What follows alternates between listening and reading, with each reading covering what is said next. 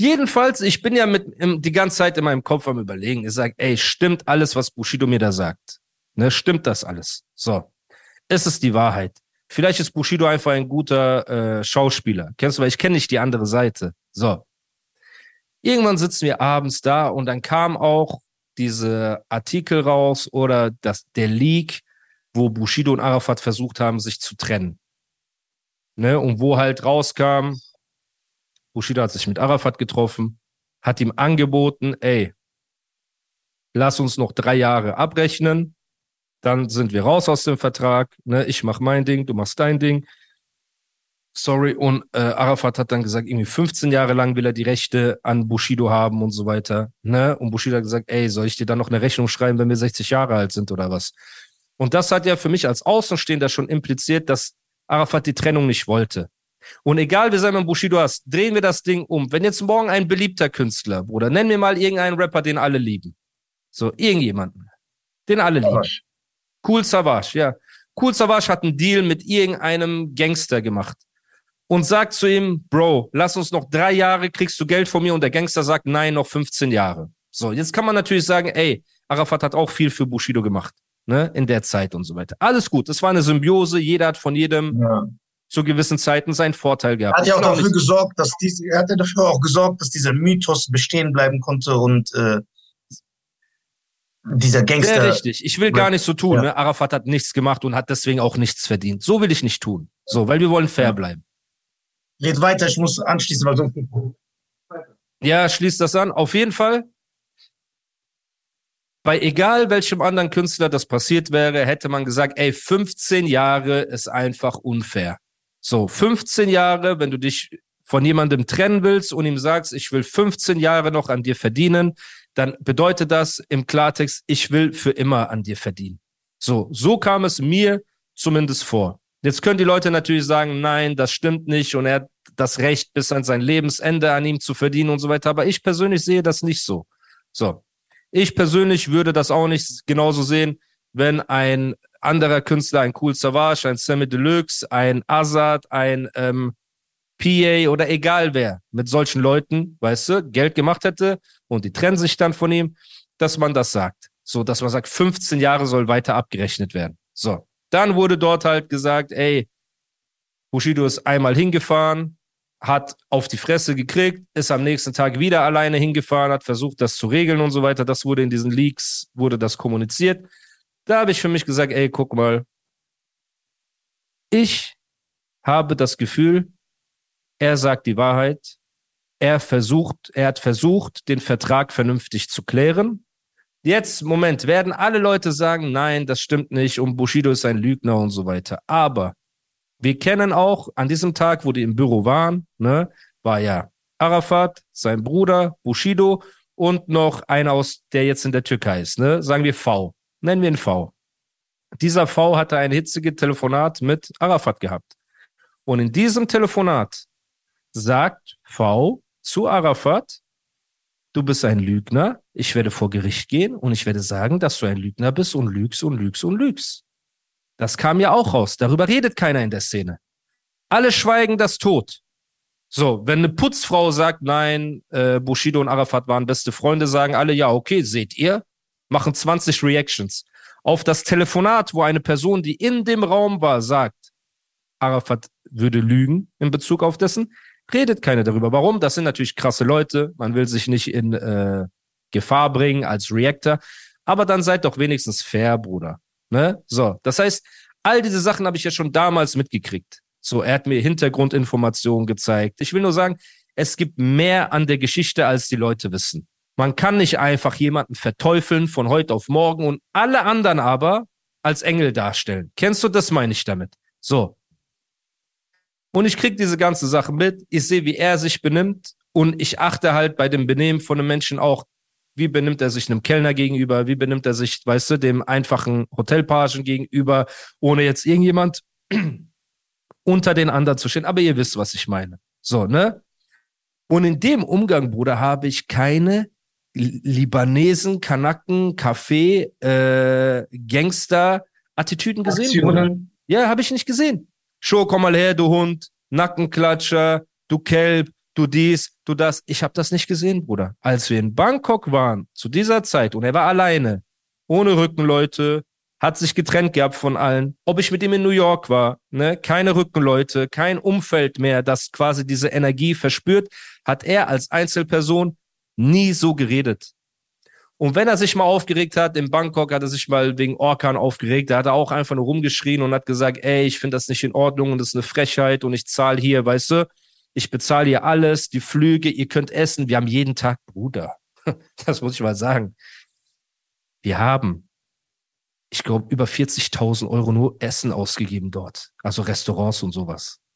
So, also mäßig, er hat Orkan Geld gegeben, hat gesagt, buch dir Taxi, alles, fahr durch die ganze Stadt, find mir nur Locations. Als das nicht war, ist er einmal, ne, letzte Woche, wir sind kurz vorm Rückflug, ist er ausgeflippt, aber zu, sogar in seinem Ausflippen war er noch so, sorry, wenn ich das sage, aber so Allmann-Style ausrasten. Es ist eine absolute Frechheit, es ist nicht in Ordnung, es ist original so.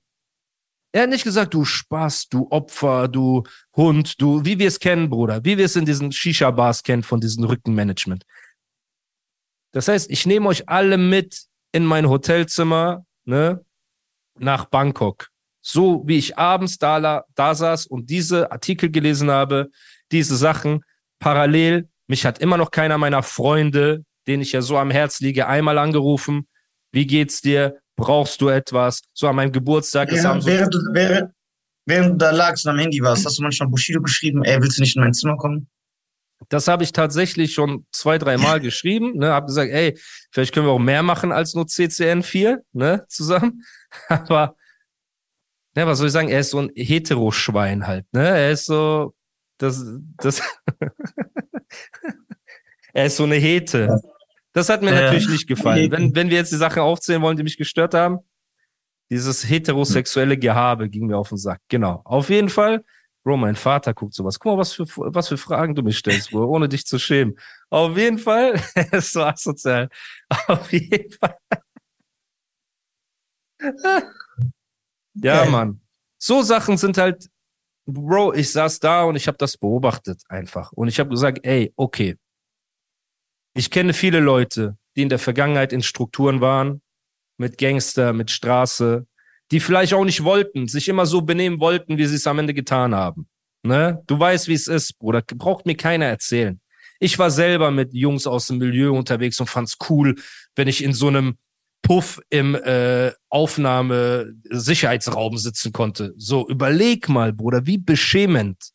Ich fand's cool, wenn ich damals, ich bin so reingegangen, ich so, ja, Mann, ich kenne den Wirtschafter von da, den Wirtschafter. Ja, die, die haben daraus eine Wirtschaft gemacht, so, ne? Und ich laufe so rein und sitze und ich guck böse und wenn so Polizisten früher bei Videodrehs, wenn so ein Polizeiwagen gekommen ist, ich habe so Insta-Story gemacht, ich so, guck mal, diese Hunde und so. Bruder, ich fand das wirklich cool. So, ne, dass ich so eklig war. Und jetzt kann man mir auch vorwerfen, ey, du warst damals so, das heißt, jetzt bist du so, ich glaub dir nicht mehr. Das heißt, all diese Gedanken drehen sich in meinem Kopf. Ne? Und irgendwann, ja, wir haben das Album aufgenommen, wir haben nicht geschafft, alles komplett 100% in Bangkok aufzunehmen, so, aber auf jeden Fall 80% oder so der Songs haben wir dort aufgenommen, haben Ronan abgedreht, haben Lichter der Stadt abgedreht, haben Exodus abgedreht, alles war cool. Ne, es gab zu keinem Zeitpunkt sind wir aneinander geraten, zu keinem Zeitpunkt wurde irgendjemand der anderen Jungs äh, erniedrigt oder sonst irgendwas. Ne? Das Verhältnis von allen war cool. Und irgendwann saßen wir im Flieger zurück. So. Und dann hieß es, okay, wir fahren nach ähm, Berlin, machen die letzten Sachen ready. Dann bin ich wieder nach Berlin mit Dings, mit ähm, Gorex. Und du hast halt gemerkt, sobald wir wieder in Berlin waren, war die Stimmung anders. Weil du kommst von, wir lachen, wir sind so mit E-Rollern, kennst du so durch die Stadt gefahren, wir sind essen gegangen, wohin wir wollten. Und kaum landest du in Berlin, Polizei, Security vor der Haustüre, weißt du, so vor dem Gebäude, dies, das. Potsdamer Platz hieß übrigens die alte Adresse, die ich letztes Mal nicht wusste. Ne? So. Und da hast du gemerkt, war die Stimmung wieder ein bisschen anders. Ne? Das heißt, solange wir irgendwo waren, wie jetzt in New York oder in Bangkok, wo man einfach frei war, auch von den Gedanken, von dem Kopf her und so weiter, war es dann so, als wir zurückgekommen sind, dass einfach die Stimmung sich halt geändert hat. Aber kann ich verstehen, weil du bist irgendwie wieder back to reality. Ne? Und Reality bedeutet für mich, ey, ich bin immer noch der Verstoßene. Keiner schert sich. Internet ist voller Hate und voller Memes und voller dummer Sprüche. Ne? Die ersten Rapper und so fangen schon an, gegen mich zu schießen. So, bei Bushido war es, ey, du bist wieder Polizeischutz. Wenn du irgendwo hingehen willst, wenn du zum Bäcker gehen willst, musst du einen Antrag stellen. Wenn du äh, rausfahren willst, begleiten dich zwei gepanzerte Wagen und dies und das. Das heißt, wir waren quasi von, ey, wir haben Spaß und wir sind im Urlaub und überall, ne, so mäßig, so, wie nennt man das? Ähm, so Klassenfahrt, ne? Das war ja wie Klassenfahrt, sind wir zurückgekommen, waren back to reality, Bruder. So. Und dann fing es halt an, wir bereiten das erste Release vor. Ronan stand an.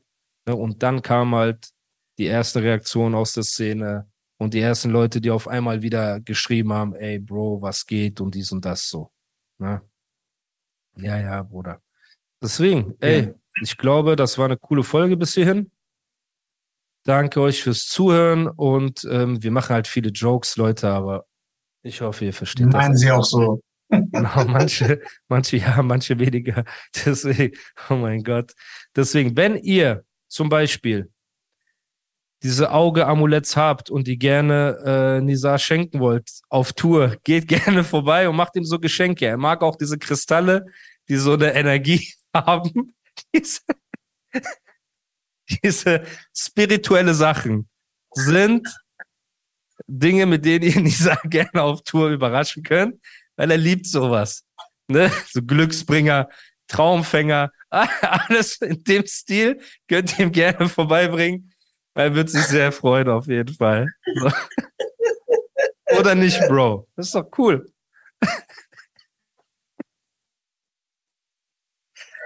Boah.